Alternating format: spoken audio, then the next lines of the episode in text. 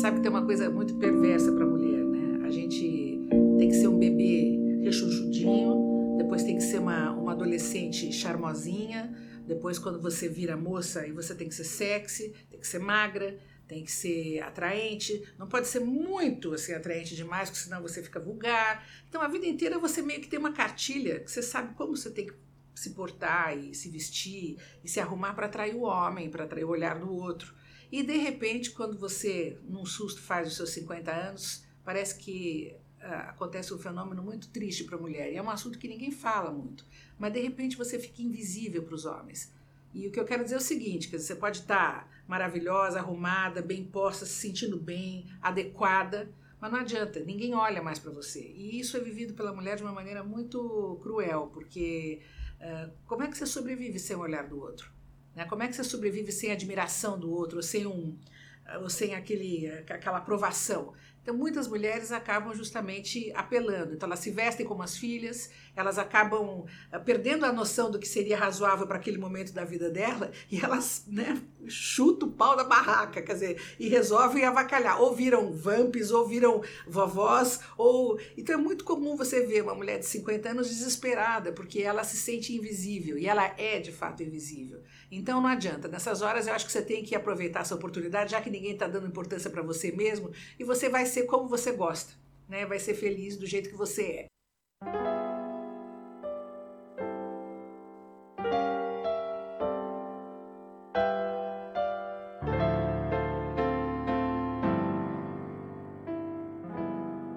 Essa obra é de ficção. Se você se identificou, é porque você me contou sua história em algum momento da sua vida. Eu sou Anita Augusta e trago as histórias das mulheres que cruzaram minha vida e me presentearam com suas histórias. Quando adolescente, ao voltar da escola, eu e a turma, meninos e meninas, cortávamos caminho por uma vila de casas suíças, à beira dos trilhos de trem. Essa imagem sempre me vem à lembrança em horas mais diversas. Agora, com mais de 50 anos, filhos formados, casamentos desfeitos em tempos de aplicativo de outras amizades, os trens e trilhos também mudaram. As mulheres como eu falamos sobre sexualidade nessa etapa da vida. Algumas reclamam que faltam homens, outras que falta qualidade nos homens. Vivemos uniões civis e religiosas, a transição do feminismo e, é claro, a terceira jornada. Somos sobreviventes do patriarcado e do capitalismo. Vivemos essa fase de sem filhos, sem marido e com desejo latente. Sim, demoramos para descobrir que ainda há pulsação. O que não tínhamos é libido depois de anos de convivência, marcada por gravidez, profissão, brigas, traições, plano color, plano real, e de uma construção social acerca da monogamia. Nos sentimos belas e desejadas.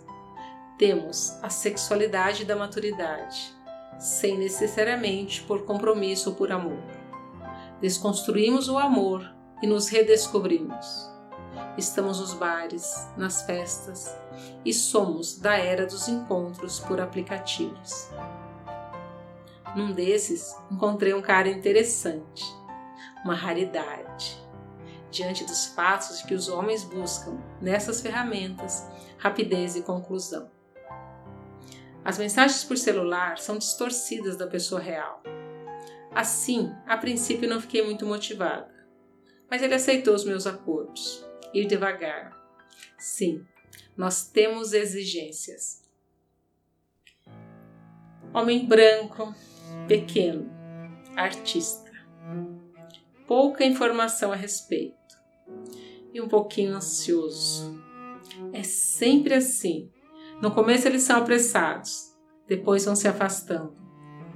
E lá fomos nós. Na saída para o motel, após uns 30 dias de mensagens e dois encontros presenciais. Motel cheiroso e eu me acostumando ao cheiro dele. No banheiro, uma torneira insiste em lentos pingos d'água. uns beijos e a tirada de roupa no estilo Alenoa, na visão do diretor de Diários de uma Paixão. Adorei a vista. Naquele momento concluí que tivera poucas experiências sexuais, mas com certeza era a melhor paisagem que eu já havia visto. No futuro saberia que há variações e até tamanhos desconfortáveis.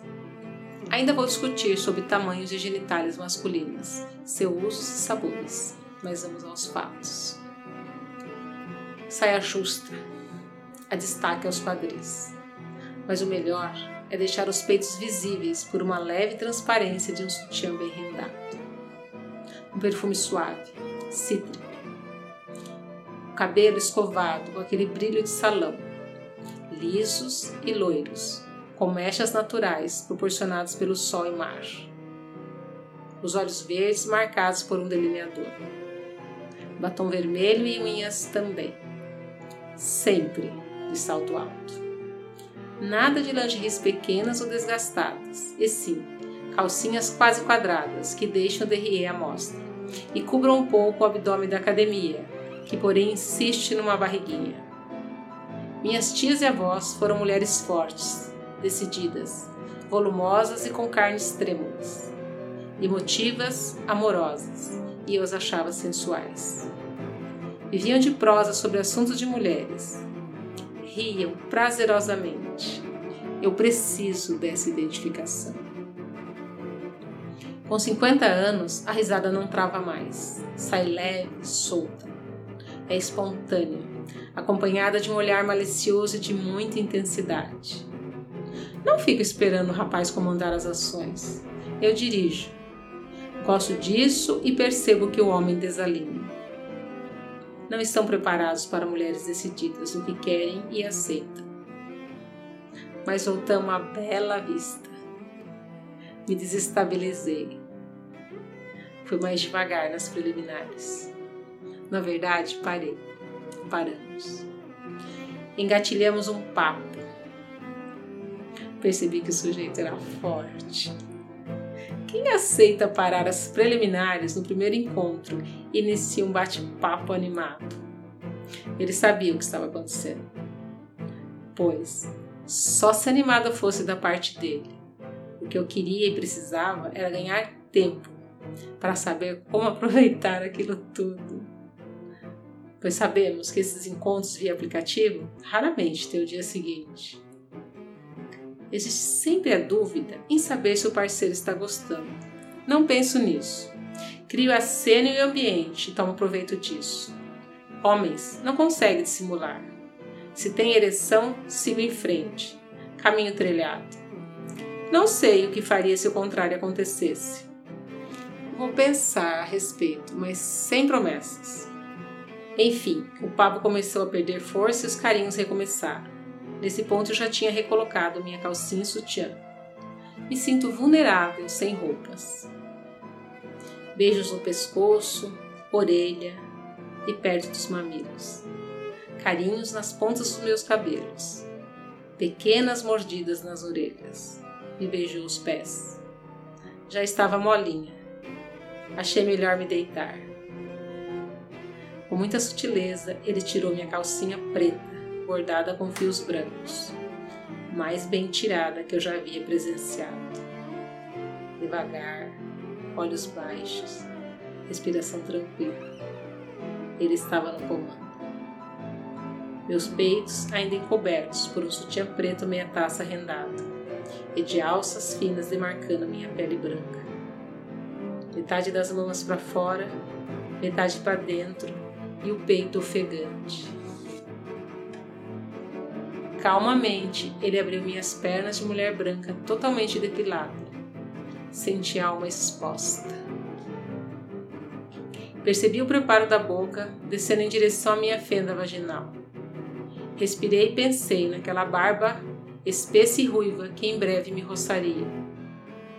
Passou a mão ao lado dos meus quadris e me posicionou melhor para o que viria a seguir calmamente me beijou onde eu menos esperava. Um beijo doce, demorado, aveludado. Um pingo d'água se quebra lentamente na pia ao lado. Pude sentir o ar quente do nariz apoiado no meu períneo, do aperto das mãos nas minhas nádegas. E nesse momento, todos os meus pelos, nascidos retirados do meu corpo, como mágica, se eriçaram. Minha mente foi transportada para as casas suíças ao lado da ferrovia. O sol, as plantas, as mulheres nos seus afazeres.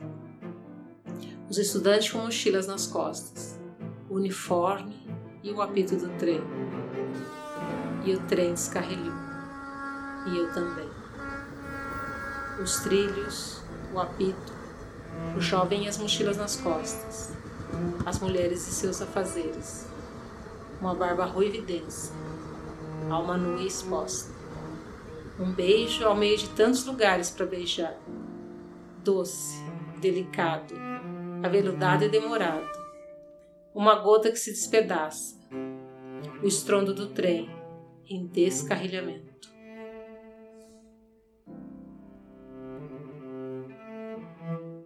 Si vous donniez un conseil à une femme, que serait-il Aimer. À une jeune fille Aimer. À un enfant Aimer.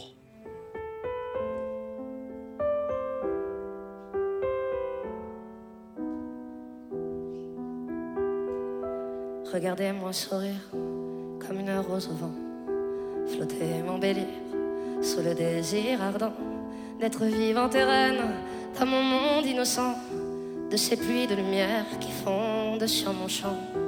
Regardez-moi m'ouvrir à l'amour qui me tend, ces bras et ces soupirs qui me chauffent le sang, la mousse sous mes pieds comme un tapis de soie, un socle pour mon lit m'abandonne parfois. Regardez-moi souffrir quand je ne m'aime plus, que j'ai peur d'être vue et d'être mise à nu quand je suis vulnérable et que personne n'entend la grandeur de l'horreur qui gronde et qui m'éprend. Regardez ce grand vide, cet inconnu si tendre que j'aimerais succomber et ne plus rien attendre. Un silence qui fait peur, qui ne peut plus surprendre, car je connais mille fois la saveur de ses cendres.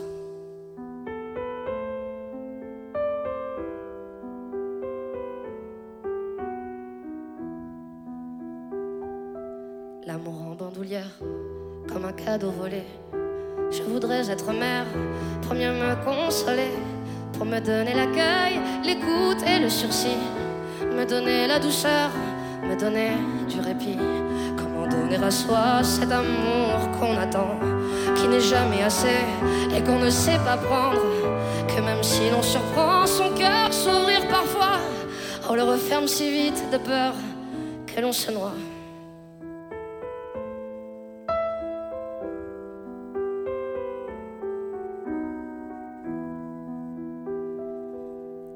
Soir, un jour, on ose l'accepter. Cette perle, ce sésame qu'on avait bien caché au creux de notre oubli, au bord de la jetée, contemplant le ciel roux des rêves effacés. C'est la faim qui surgit comme une rage au ventre, l'ardeur insaisissable qui crie et qui nous hante comme un vieux fantôme las de n'être reconnu, d'être écouté sans crainte pour pouvoir être lu. Regardez-moi me battre contre rien, contre tout, prisonnière de ma cage que j'ai construite par bout, racontant mon histoire pour ne pas l'oublier. Elle me serre aujourd'hui la gorge, ma liberté.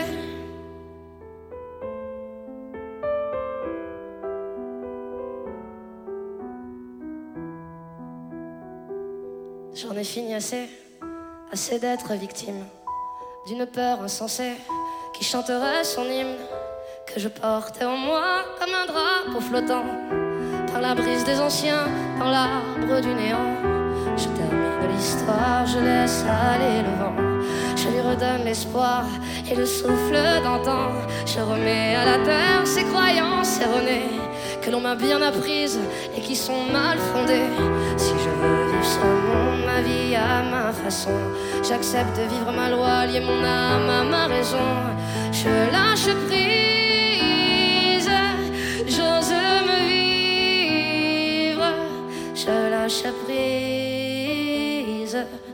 et j'ose.